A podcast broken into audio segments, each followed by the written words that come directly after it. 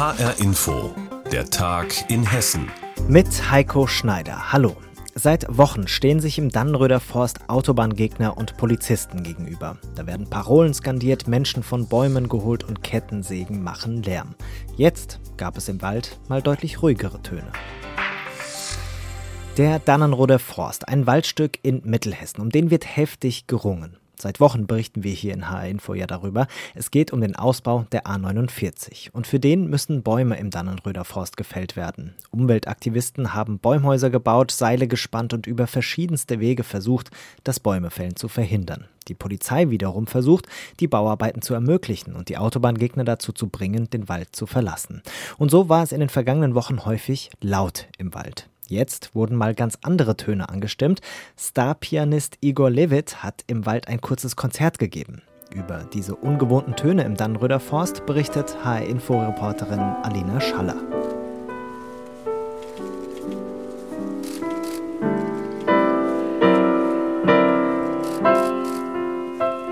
Gut 27 Hektar alter Mischwald werden hier für den Ausbau der A49 gerodet. Mittlerweile sind die Arbeiten fast am Ende. Trotzdem, die Aktivisten geben nicht auf und bleiben standhaft. Heute ist auch Luisa Neubauer, bekannt aus der Fridays for Future Bewegung, mit dabei. Für sie lohnt sich der Protest auch jetzt noch, obwohl der Kampf um den Danny verloren scheint. In dem Augenblick, wo wir Kämpfe nicht mehr kämpfen, weil wir sie möglicherweise verlieren könnten, haben wir schon verloren. Und am Ende des Tages ist es auch der Dannröder Wald und der Protest um Danny, der es schwerer gemacht hat denn je zu rechtfertigen, warum Ökosysteme weniger wert sein sollen als eine Autobahn. Noch nie war die Frage der ökologischen Verkehrswende so groß wie nach diesem Protest. Es geht hier in Anführungszeichen nicht nur um einige Hektar, sondern es geht um ganz, ganz große, grundlegende Fragen und die wurden hier in einmaligen Dimensionen aufgeworfen und in den Raum gestellt und weit über die deutschen Grenzen hinausgetragen. Der Anfang von etwas Großem, einem Umdenken in der Klimapolitik, das erhofft sich auch Gesche Jürgens von Greenpeace. Das Konzert ist enorm wichtig, einfach weil wir nochmal zeigen, dass der Protest der Aktivistinnen und Aktivisten hier vor Ort für mehr steht als den Danny. Es geht um das große Ganze, es geht um die Klimakrise, um das Massenartensterben, was wir endlich ernst nehmen müssen. Und der Danny ist ein Symbol geworden für den Widerstand, für eine bessere Zukunft, in der wir Wald, nicht Asphalt opfern. Befremdlich wirkt die Situation im Forst.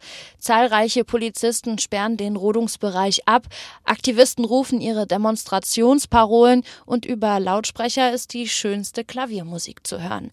Und das Klavier in den Wald zu bekommen, ist gar nicht so einfach gewesen. Zwischen den Bäumen steht nämlich kein tragbares E-Piano, sondern ein richtiges, schweres Klavier. Und weil Schnee und Regen den Forst matschig und rutschig gemacht haben, ist das Piano nicht nur mit dem Auto in den Wald gebracht worden. also das Klavier ist hier gut angekommen und wir haben es teilweise hergetragen in den Wald. Ein Stück weg vom Geschehen stehen Zuschauer, die den Protest beobachten und der Musik zuhören. Sehr schön, sehr angenehm. Kultur gegen die Unkultur. Einen Gegenpunkt setzen gegen die Gewalt, die uns Menschen und dem Wald von Polizei und von Staatsseite angetan wird. Bis zum Ende der Woche sollen die Rodungsarbeiten beendet sein. Dann wird es still im Dannröder Forst. Zumindest bis die Bauarbeiten beginnen. Alina Schaller war das aus dem Dannröder Forst. Dort hat der Pianist Igor Levit ein Zeichen gesetzt gegen die Rodungsarbeiten für den Bau der A49. Im Wald hat er ein Konzert gegeben.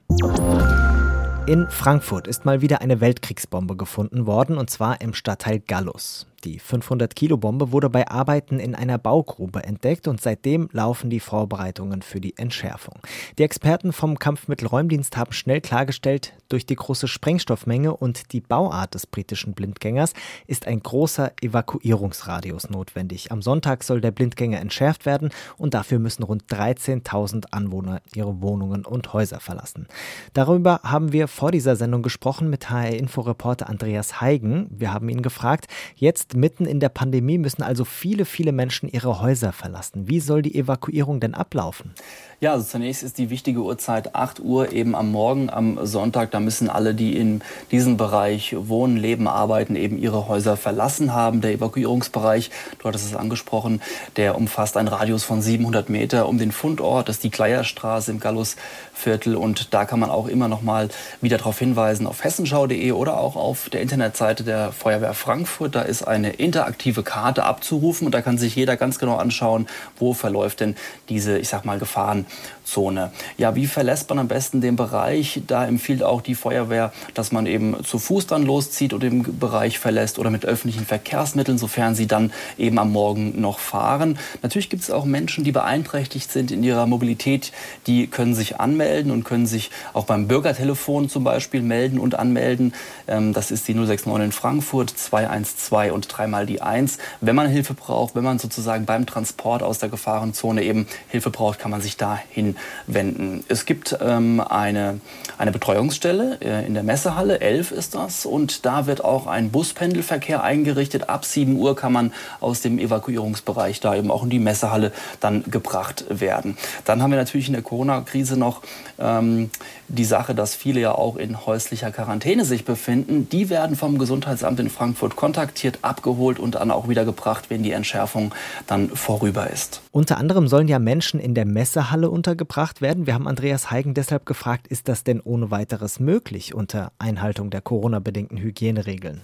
Auf jeden Fall hat man ein äh, Konzept und es ist ähm, einiges dafür geplant worden. Ähm, Platz hat man ja da. Wichtig ist natürlich, die Abstandsregeln dann einzuhalten. Da muss jeder Einzelne darauf achten. Man muss natürlich auch eine Mund-Nasen-Bedeckung tragen und ähm, es wird dokumentiert, registriert, ähm, wer ist anwesend, wer kommt in diese Messehalle, um eben auch mögliche Infektionsketten dann, wenn die da äh, passieren sollten, nachzuverfolgen. Also die Kontaktdaten werden dokumentiert in dieser Betreuungsstelle und auch äh, wie lange man sich da aufgehalten hat und wo man genau war. Das wird alles dokumentiert. Außerdem äh, sagt die Feuerwehr auf die Frage hin, wie das denn läuft mit den Hygieneregeln. Naja, es sind ja auch die Behörden natürlich vor Ort, es ist Personal vor Ort, die haben ein Auge darauf und die Menschen sind auch in der Verantwortung, sich eben da sicher zu verhalten. Schauen wir mal auf den Zeitplan. Wann genau soll denn die 500 Kilo Bombe entschärft werden und ist denn schon klar, wann die Menschen wieder in ihre Häuser und Wohnungen zurück können? Dazu nochmal HR-Inforeporter Andreas Heigen.